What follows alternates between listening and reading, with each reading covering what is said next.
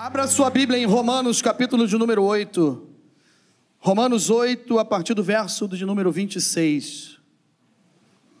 Este texto, ele, ele é bem conhecido da igreja, e nós vamos nos deter mais no verso 28, aonde, pedindo direção a Deus durante essa semana, para trazer uma mensagem à igreja de Jesus, ele me conduziu para, essa, para esse texto.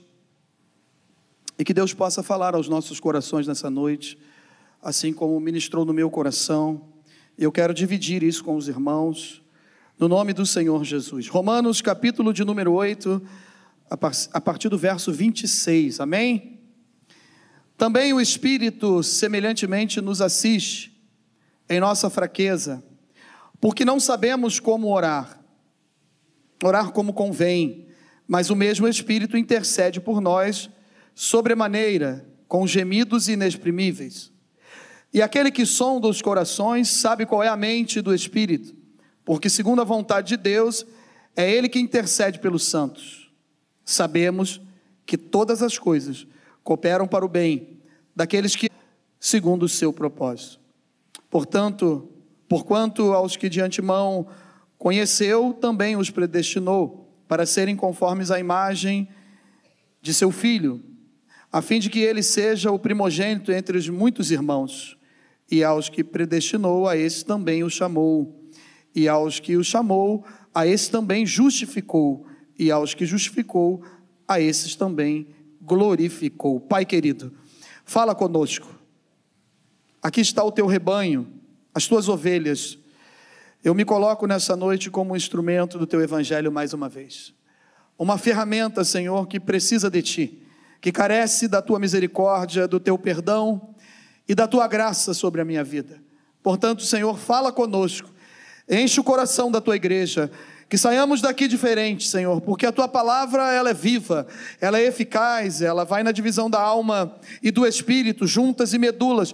Ela é a única, Senhor, que corta para os dois lados, pois é apta para discernir toda a intenção do meu e do coração de cada um que entrou aqui e daquilo que vai na nossa mente. Mas nós precisamos ouvir a tua voz.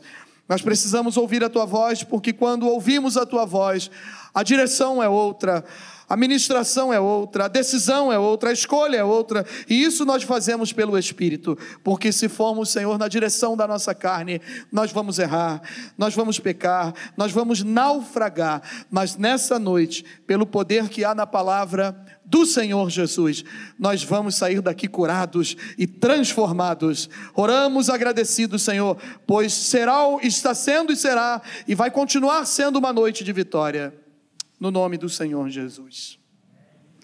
Queridos irmãos, eu quero falar desse texto que, como falei, fui direcionado nessa semana, pois falou muito ao meu coração e foi ministrando durante alguns dias e fui estudando e lendo e recebendo do Senhor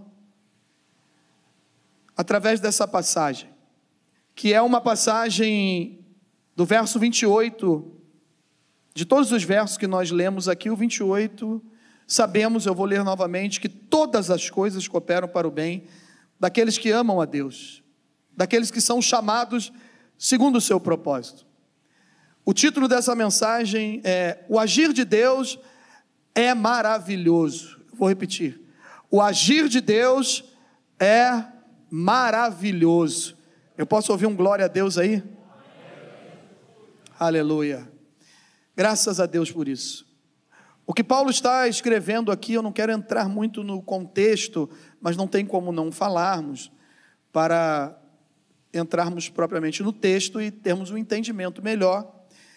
Começa o capítulo 8 dizendo que nenhuma condenação há para aqueles que estão em Cristo Jesus.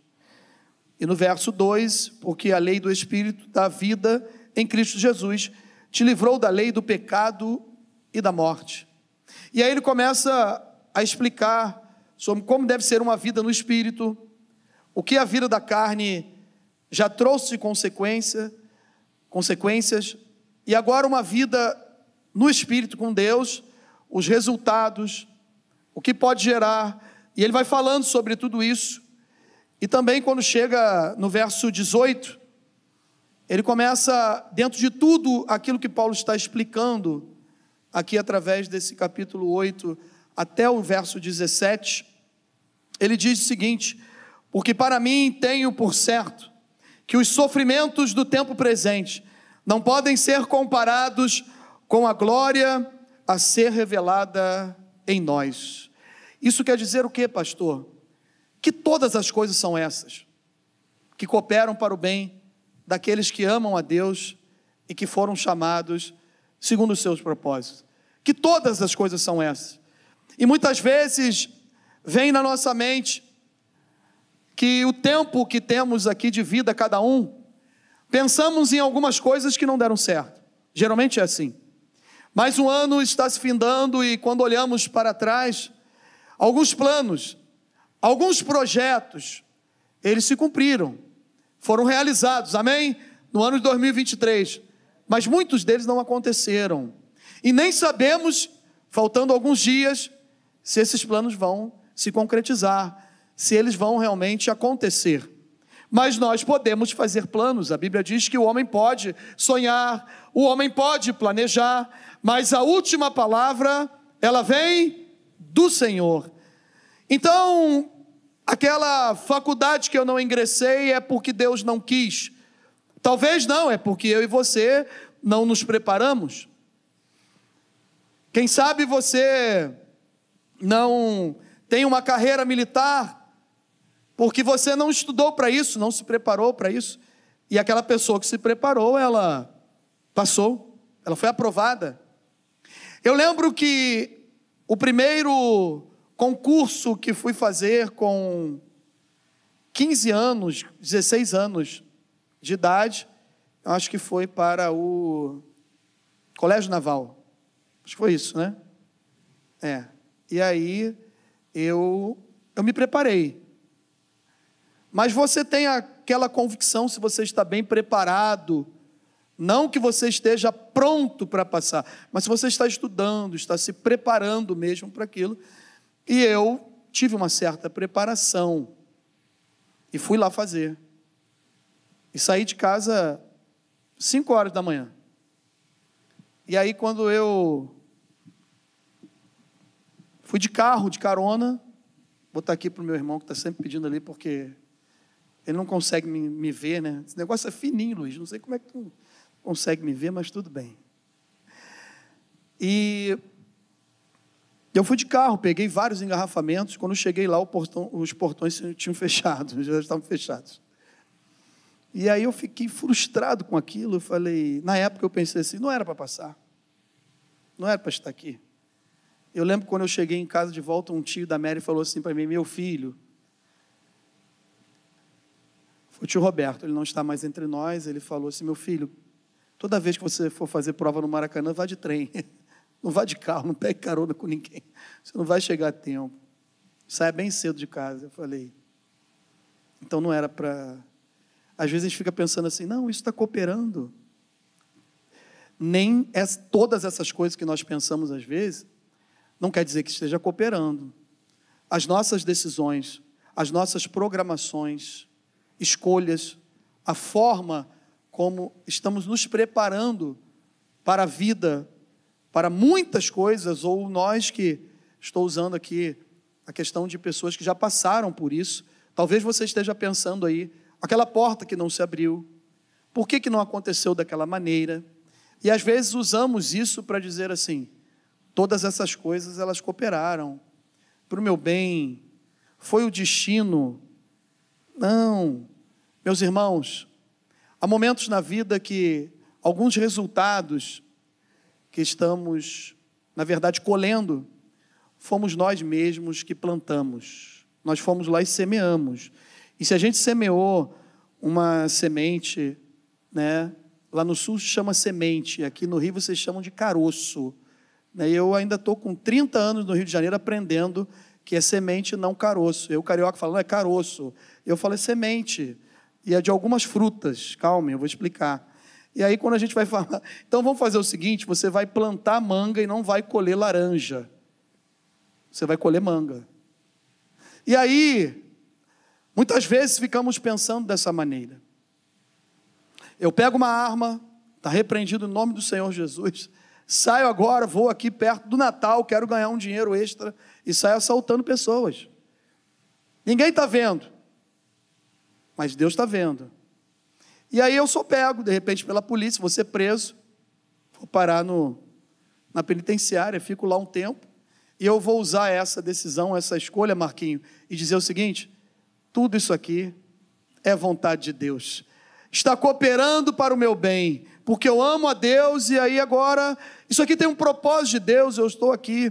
Meus irmãos, nós sabemos que a soberania de Deus, o controle de Deus, Ele não perde isso mas as nossas decisões, as nossas escolhas, aquilo que nós fazemos, a forma como realizamos, isso não tem nada a ver que seja a vontade de Deus, e sim o processo que nós vamos passar dentro das circunstâncias, das escolhas, das decisões e como nós fazemos, e aí estamos vivendo algumas situações. Quem sabe você entrou aqui nessa noite passando por algumas situações que um tempo atrás você estava plantando e a época de colheita ela chega. E agora nós estamos colhendo. Mas o que, o que me chamou a atenção nesse texto é que nós estamos vivendo em um mundo que nós temos essas preocupações. Temos sofrimento, sofrimentos no tempo presente, como Paulo fala. Mas ele diz o seguinte aqui: eu não posso comparar esse sofrimento, desse tempo presente que eu e você estamos vivendo com a glória que será revelada em nós, meus irmãos amados. Nós, quando eu digo isso, parece que eu não sou um patriota. Não, eu valorizo, valorizo muito sim, o país que eu nasci, o país que Deus escolheu para que a minha família viesse a me gerar o país que eu estou pregando o Evangelho, o lugar aonde nós estamos vivendo, isso não quer dizer que estamos proibidos de ir morar em, outro, em outra nação, em outro país, mas nós precisamos amar sim o Brasil, o local que Deus colocou, o lugar que Deus escolheu para que eu e você tivéssemos nascido. Se Deus escolheu esse lugar aqui, eu creio nos propósitos de Deus. Amém? Eu creio nos milagres de Deus. Agora eu posso viajar, eu posso morar em outro lugar. Então, quando eu falo isso, que essa pátria aqui, ela não é nossa, eu não estou dizendo que eu não sou patriota. Não, eu amo o meu país. Eu amo o Brasil. Mas existe uma pátria. Existe um lugar separado para mim e para você, que Jesus foi construir, e essa pátria é a eternidade. É para lá que nós vamos. Aleluia! Esse sofrimento temporário, esse sofrimento do tempo presente, ele não pode tirar a sua alegria. Ele não pode tirar de nós a vontade de falar do evangelho de Cristo, porque é temporário. Vai chegar o dia, e pode ser hoje, num piscar de olhos, e nós vamos embora daqui, amém? Nós vamos embora desse lugar. Existe um lugar que foi preparado para nós, as mansões celestiais, há muitas moradas, Jesus falou, é para lá que nós vamos, meus irmãos. Por isso, às vezes, ficamos brigando por tantas coisas. Eu tenho aprendido isso. Vale a pena entrar nessa briga Vale a pena entrar nessa confusão. Para que, que eu vou entrar nisso? O que, que vai acontecer? Eu sempre uso a expressão é, de um programa conhecido, e vocês já sabem. Todos aqui têm uma grande família. E toda grande família tem um Agostinho Carrara. Amém? Não brigue com o Agostinho Carrara da sua família. Ele está lá na série, ele é aquele motivo de, de alegria, de sorriso, que o seu sogro não aguenta mais, mas ele está lá, ele está lá. E a série foi sobrevivendo. Então nós vamos sobreviver, nós temos uma grande família.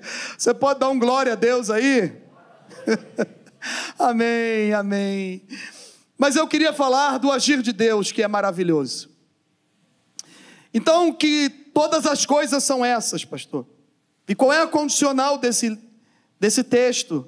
Tem uma condição aqui. Tem algo aqui que foi escrito que a gente deve prestar atenção nas entrelinhas. O significado de, de agir é fazer com que aconteça um tipo de comportamento, um efeito, uma reação que seja diferente daquela que o ser humano tem. É aquela que é movida pelo Espírito Santo de Deus. E quem tem a habitação do Espírito Santo de Deus tem que deixar ser conduzido por ele. E o texto fala de duas coisas que me chamou muito a atenção.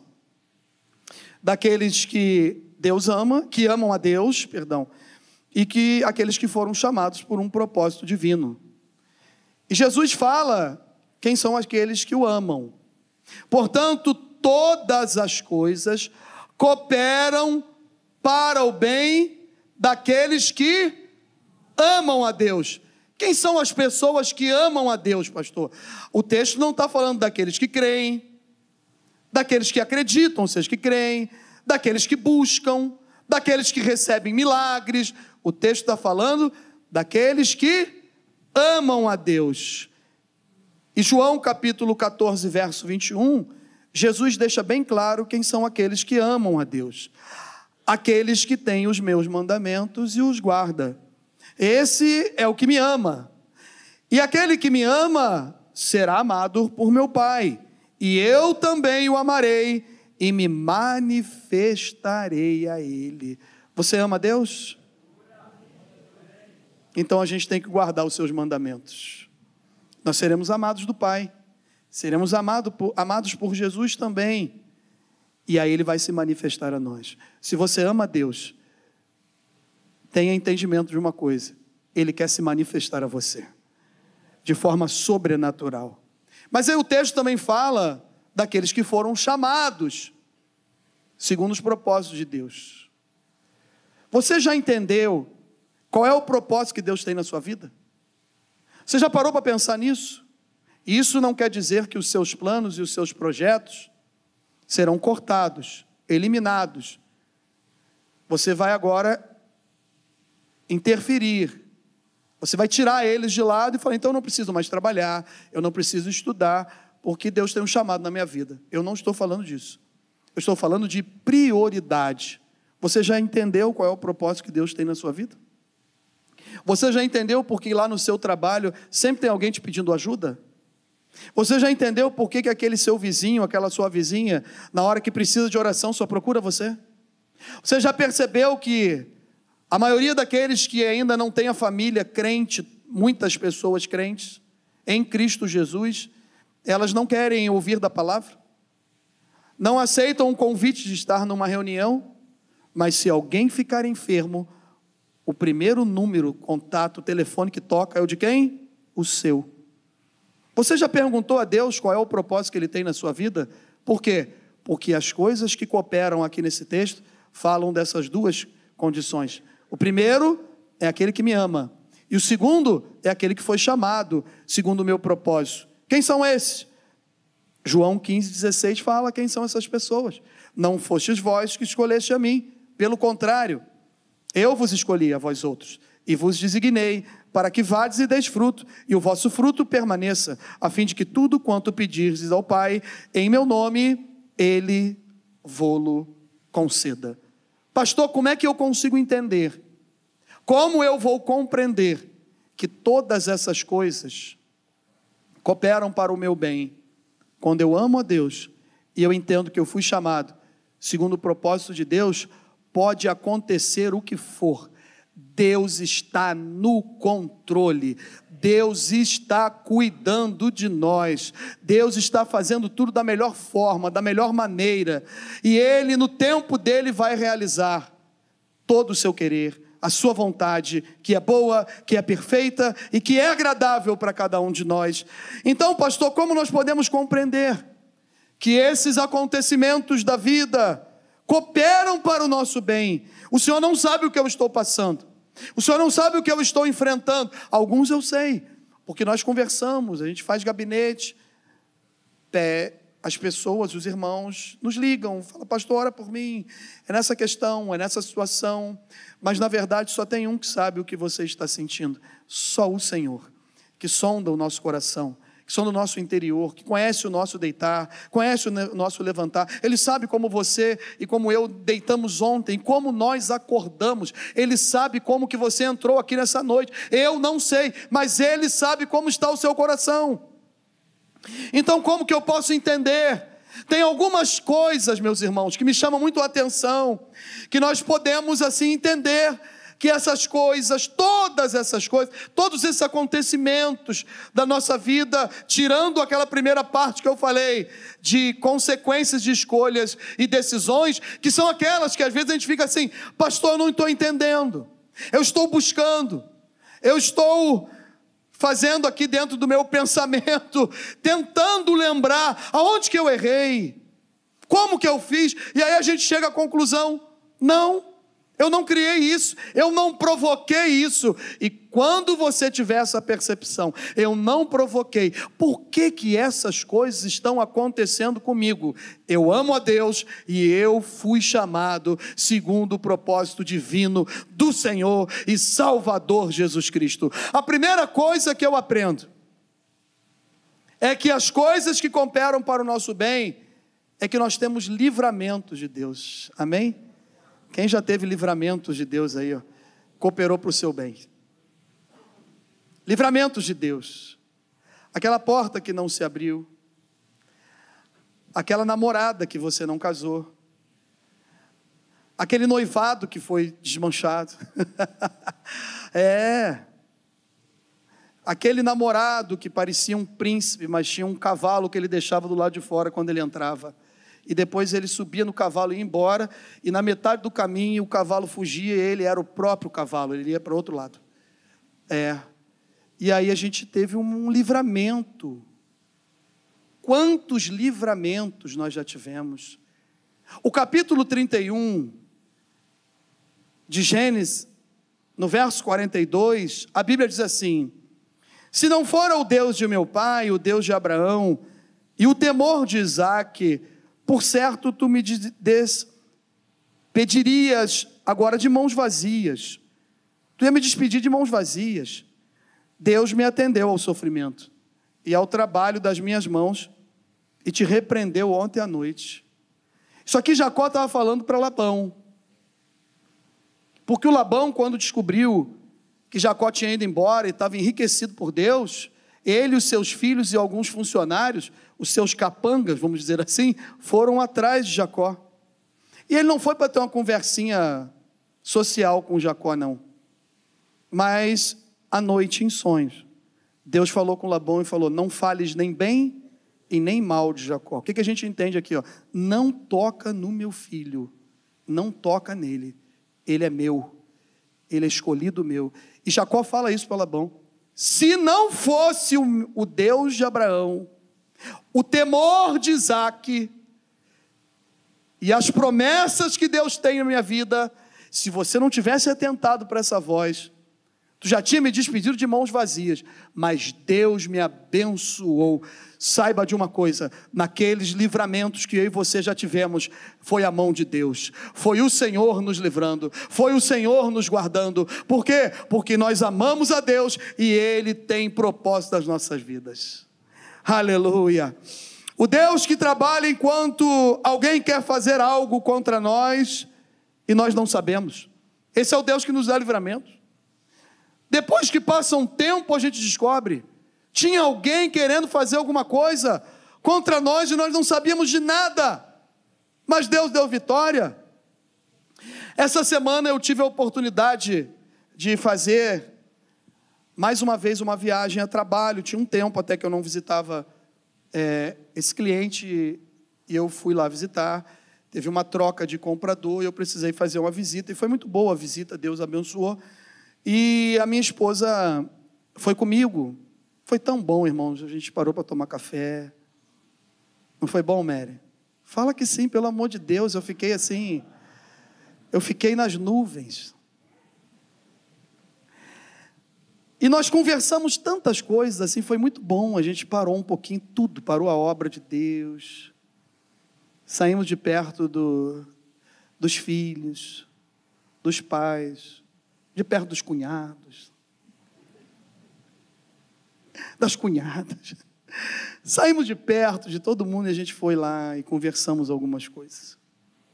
E foi tão bom que nós voltamos lá no tempo que a Mary tinha se apaixonado por mim, ficou dando em cima de mim o tempo todo, e eu querendo fugir. E eu descobri tantas coisas que eu não poderia fugir porque ela estava apaixonada por mim. Vocês ficam rindo, não, hein, gente? Isso é verdade. E ela conversou algumas coisas comigo, que ela até já tinha me falado, mas eu não lembrava alguns detalhes. De algumas pessoas que tentou separar o meu relacionamento da Mary lá no começo do namoro. Eu falei, rapaz, mas esse capeta já começava lá atrás o negócio, né? Mas aí você pode ver assim, pessoas armando, a gente não sabe de nada, mas nada foi consumado, porque Deus tinha um plano, Deus tinha um propósito. E se Deus tem um plano na sua vida, na sua casa, na sua família, tem um chamado na sua vida, meu irmão, não vai acontecer mal algum. As mãos do Senhor estão sobre a sua vida. Ele te dá livramento, ele é o teu Deus, ele é o teu Senhor, ele te protege, ele te guarda, ele te ajuda, mesmo quando nós não sabemos o que estão fazendo contra nós. Ele está trabalhando maravilhoso. Até quando a gente não sabe, ele trabalha. Por quê? Porque ele conhece mentes e corações. E os seus planos não podem ser frustrados. Amém? A segunda coisa que a gente aprende é que quando a ação,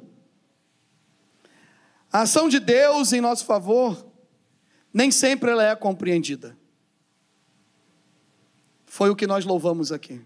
Continue louvando, continue adorando, continue buscando, porque no silêncio Deus está trabalhando.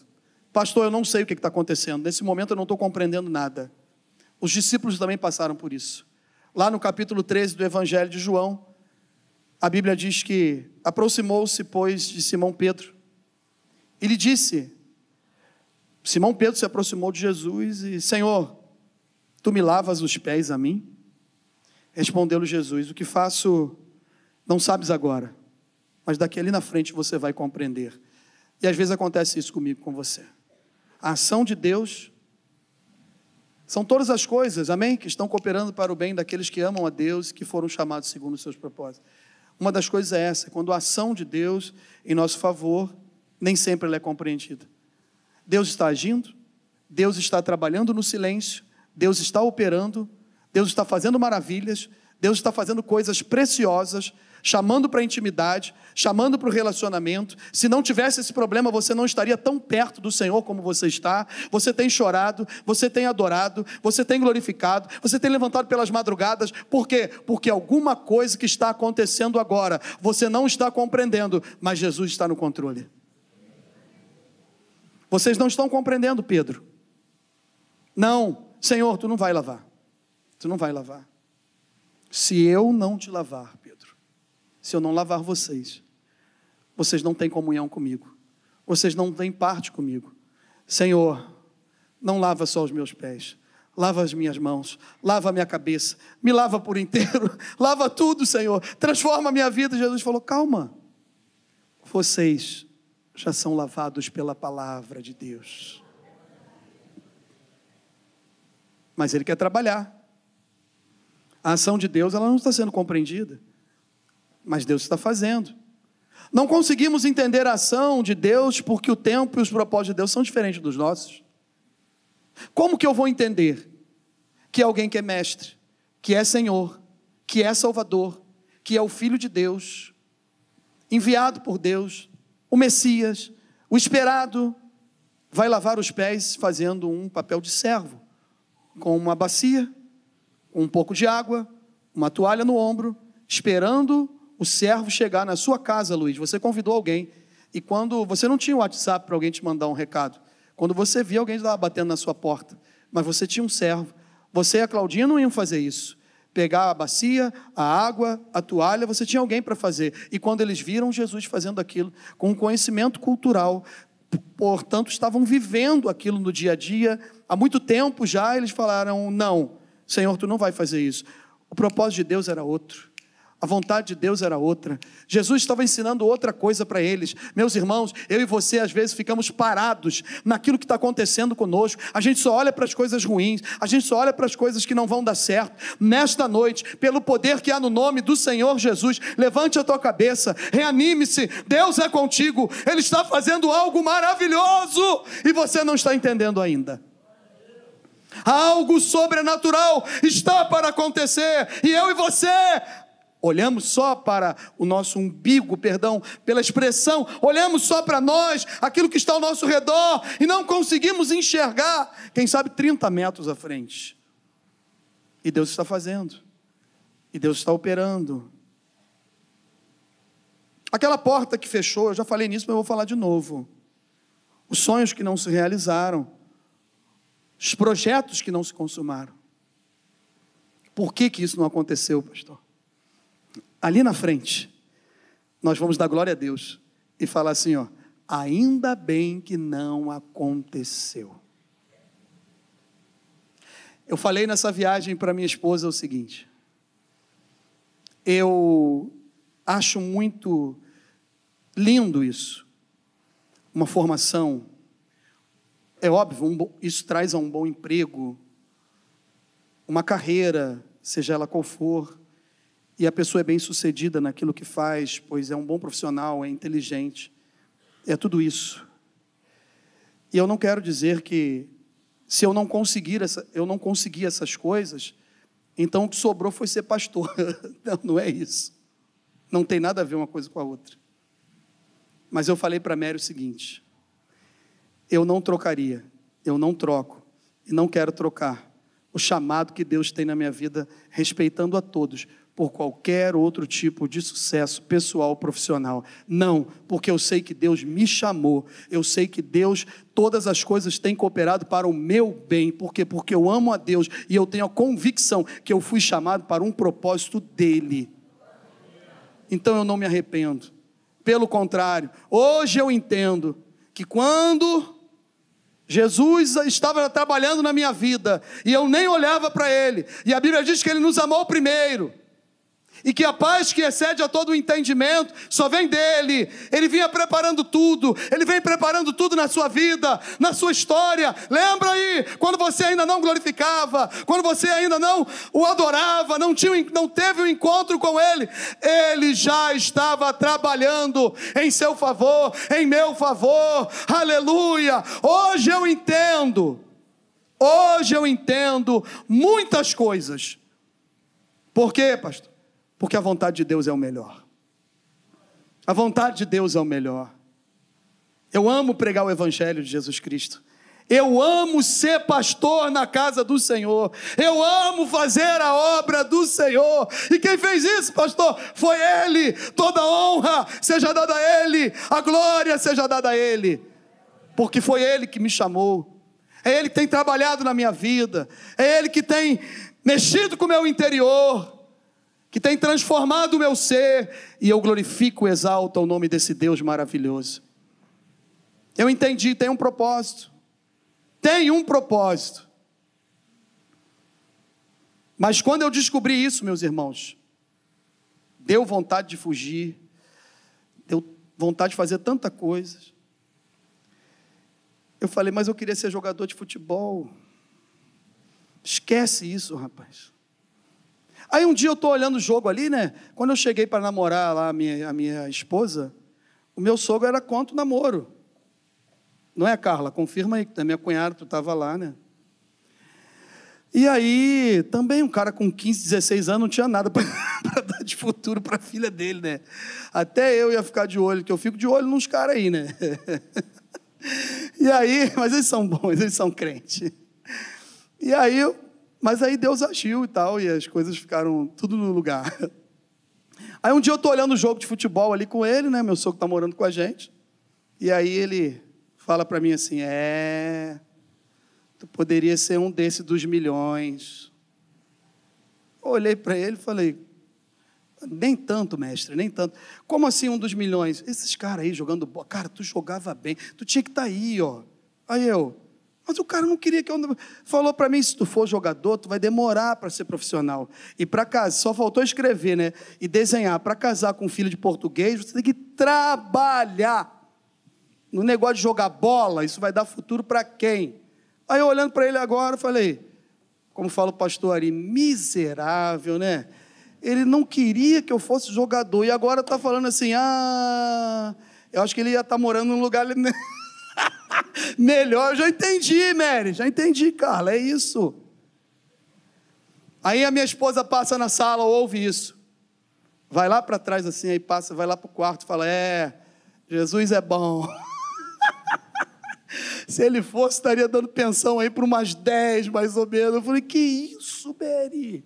Eu tão santo, tão imaculado, separado. é brincadeira, irmãos eu ainda não, não tinha o não tinha acontecido na minha vida o encontro com Jesus. Mas aí a gente consegue entender, sabe o quê? Nada contra a profissão de um jogador de futebol. Mas Deus sabe o que é o melhor para cada um de nós. Quando a ação de Deus que nós não estamos entendendo está cooperando para o nosso bem. O que mais coopera para o nosso bem, pastor? Quando Jesus está nos ensinando a ser servo. Jesus lavando os pés dos discípulos, depois que ele faz tudo aquilo ali, eles não estão entendendo ainda o que está acontecendo, aí ele para tudo. E lá no capítulo 13, você que tem uma Bíblia com as letras vermelhas, você vai ver que é só Jesus falando para ele assim: Olha só, eu vou ensinar vocês. Eu vim para servir. Como se fosse assim: Eu sou filho de Deus, eu sou o Senhor, eu sou o Criador de todas as coisas, mas eu estou ensinando a vocês, sabe o quê? Vocês têm que servir.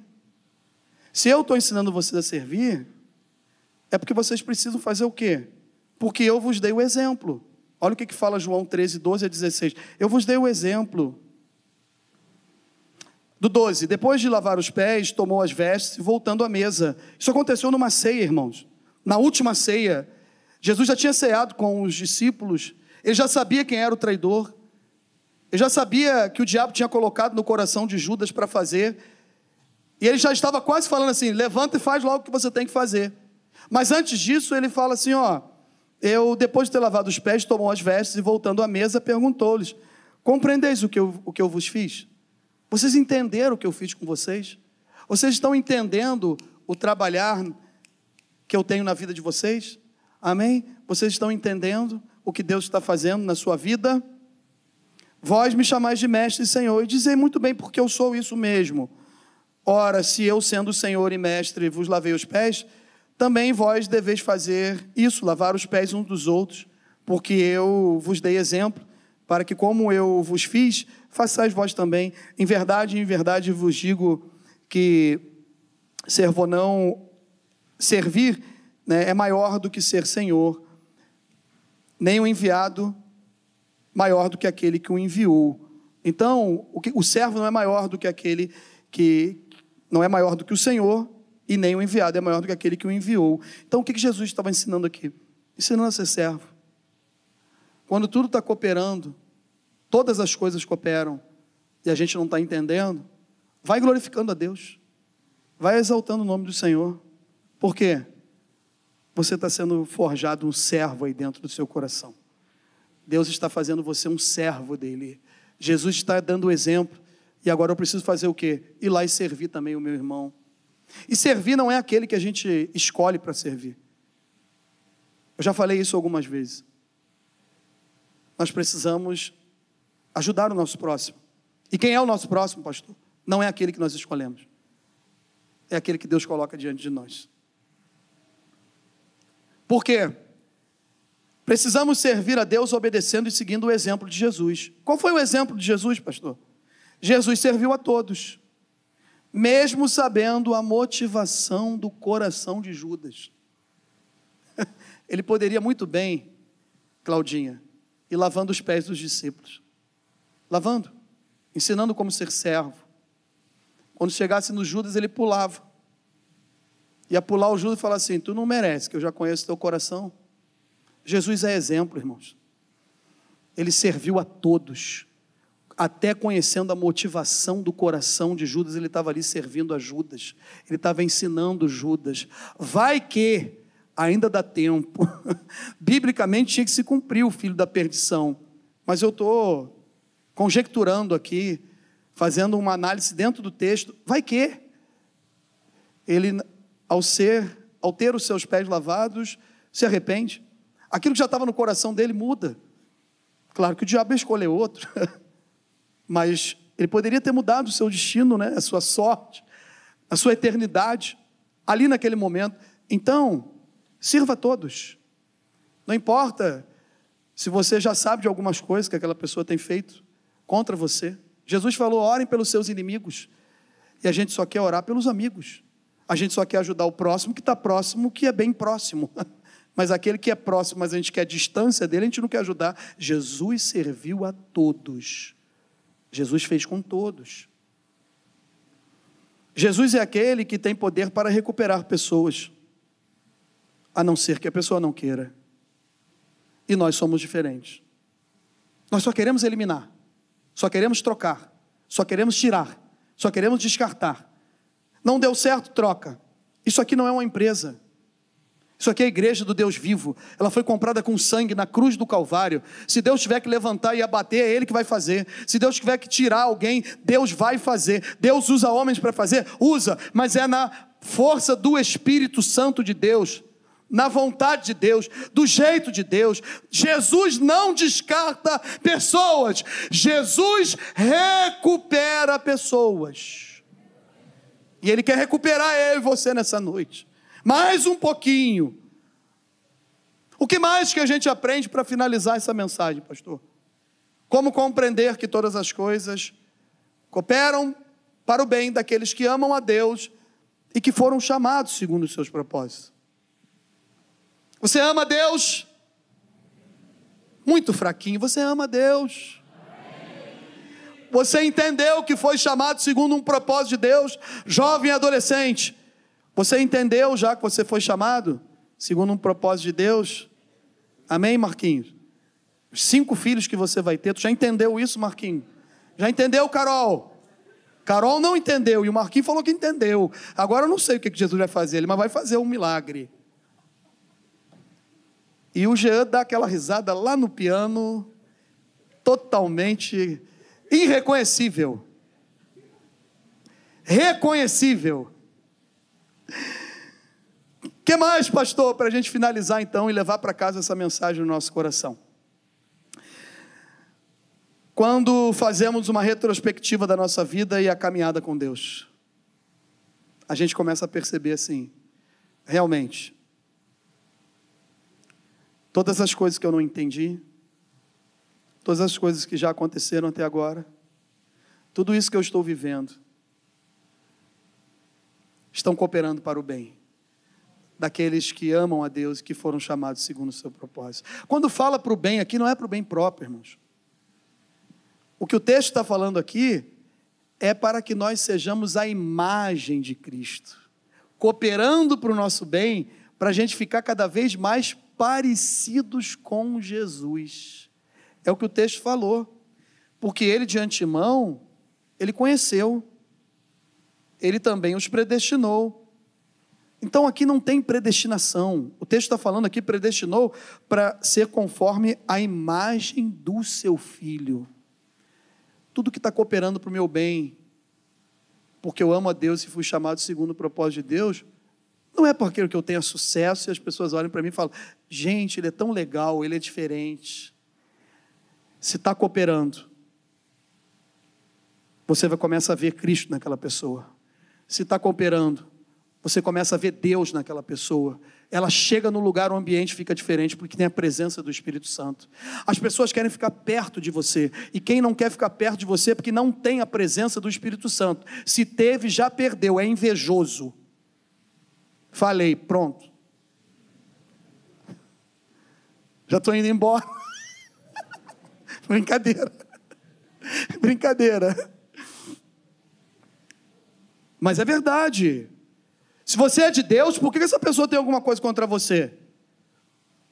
O pastor Ari que um dia pregando falou: quando você busca estar na presença de Deus, busca as coisas de Deus, se posicionar com Deus, vai ter alguém que não vai gostar. Porque ele não tem aquele tipo de posicionamento. ele não tem aquela vida. Nunca teve, ou já teve, hoje não tem mais. É noite da gente se levantar, meus irmãos, fazer uma retrospectiva. Por quê? Porque Filipenses 1,6 diz assim: Estou plenamente certo de que aquele que começou a boa obra em nós há de completá-la até o dia de Cristo Jesus. Um dia ele nos encontrou, mudou a nossa sorte, mudou o nosso destino. O nosso destino hoje é a glória celestial, é a eternidade ao lado de Cristo. Todas as coisas cooperam para o bem daqueles que amam a Deus e que foram chamados segundo os seus propósitos. Vamos ficar em pé. Você pode aplaudir o Senhor nessa noite, amém?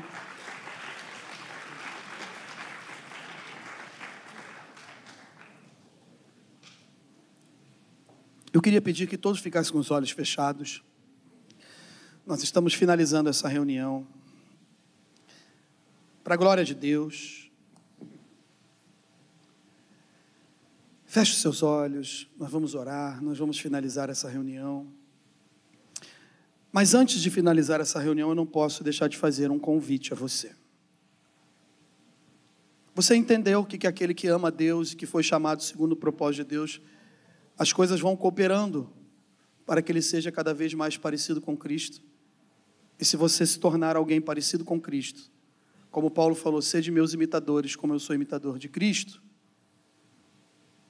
Quem se aproxima de Cristo tem bênçãos de Deus. Mas as coisas acontecem no tempo de Deus, do jeito de Deus. Mas elas acontecem. Você quer entregar a sua vida hoje para esse Jesus maravilhoso? Você que entrou aqui e que talvez, pastor, eu nunca fiz isso, mas ele está aqui dentro do meu coração. Ó. Se com a tua boca confessares ao Senhor como Salvador, e que se com o teu coração creres, tu serás salvo. É o que a Bíblia diz. Tem alguém entre nós, pastor, eu quero aceitar Jesus. Levante uma das suas mãos assim, ó. Eu quero aceitar Jesus nessa noite. Tem alguém entre nós gostaria de fazer isso? Não? Se tiver alguém que não fez isso ainda, que o Espírito de Deus te dê outra oportunidade. Não é por força nem por violência, mas é pelo Espírito de Deus. E Ele vai continuar tocando no seu coração. E esse dia do encontro vai chegar para você também, no nome do Senhor Jesus. O outro convite é para você, que não está entendendo algumas coisas, alguns processos, algumas circunstâncias da sua vida.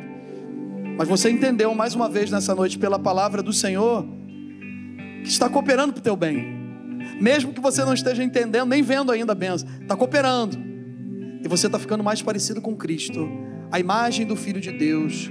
Você entendeu isso, mas você precisa de um renovo. Você precisa se levantar, se reanimar. E nós queremos orar por você. Sai do seu lugar. Vem aqui, vamos terminar essa reunião juntos, orando, adorando a Deus, enquanto o ministério de louvor está adorando a Deus. Você que entendeu essa mensagem, pastor, foi para mim. Eu preciso dessa oração. Vem para cá. Eu não sei como é que está a sua casa. Pastor, eu quero orar pelos, pelos meus. Vem para cá. Vem para cá, Deus está trabalhando. Ele não para de trabalhar. E só tem um que pode nos ajudar. Com gemidos inexprimíveis, como diz o texto, o Espírito Santo de Deus, ele intercede por nós. No nome do Senhor Jesus.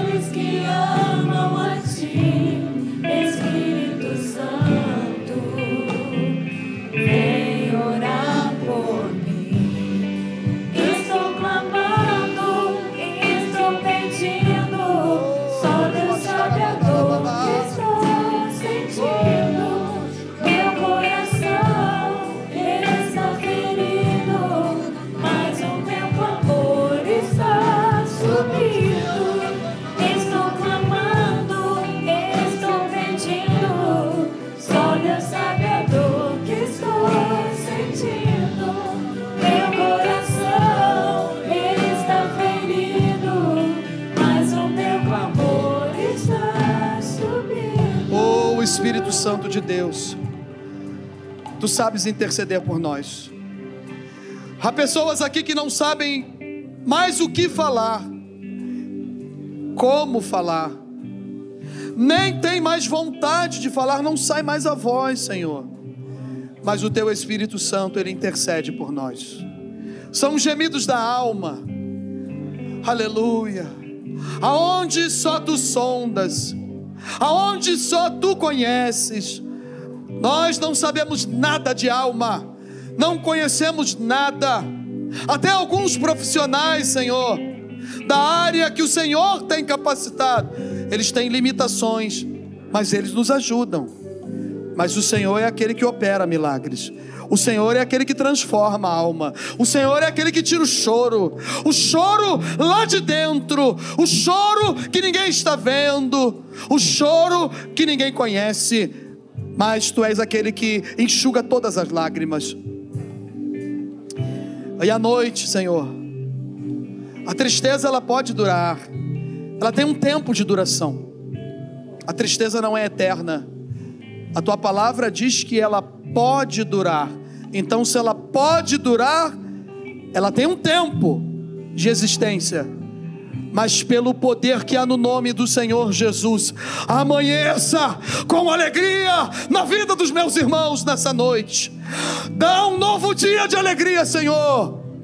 Aleluia! E o teu nome será, será glorificado e exaltado. Oramos no nome do Senhor Jesus. No nome do Senhor Jesus. No nome do Senhor Jesus. Estou clamando, estou pedindo, só Deus sabe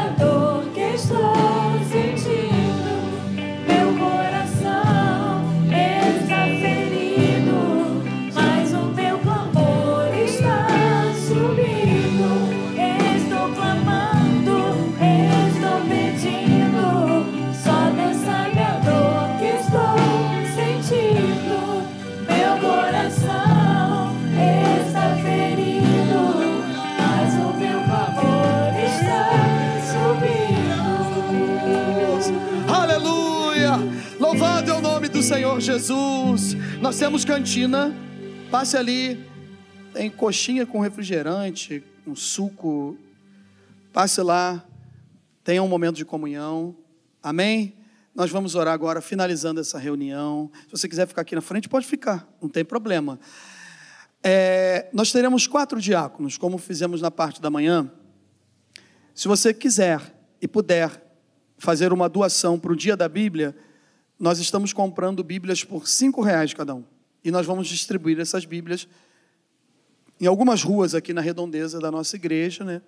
E se você doar cinco reais, nós vamos comprar uma Bíblia. Você doar um valor a mais aí, nós vamos transformar em Bíblias. E amanhã eu vou estar eh, levando para comprar, comprar essas Bíblias. Tá bom? Então deixe uma oferta no final. Os diáconos já estão com as salvas aí eh, nas portas. E nós agradecemos a Deus pela vida de cada um de vocês. Amém? Foi abençoado aí nessa noite? Então faça assim com as suas mãos. Ó.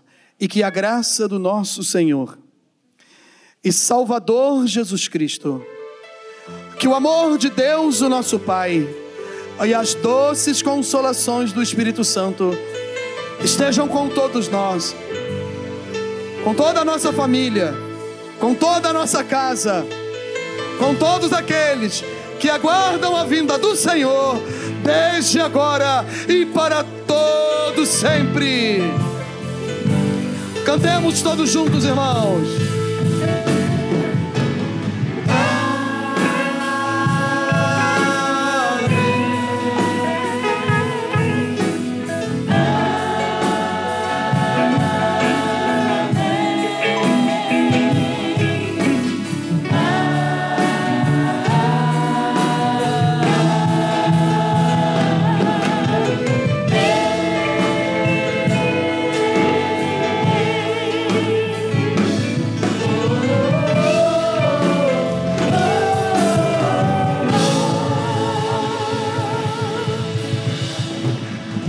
Abençoe a sua vida. Vá em paz, meu irmão.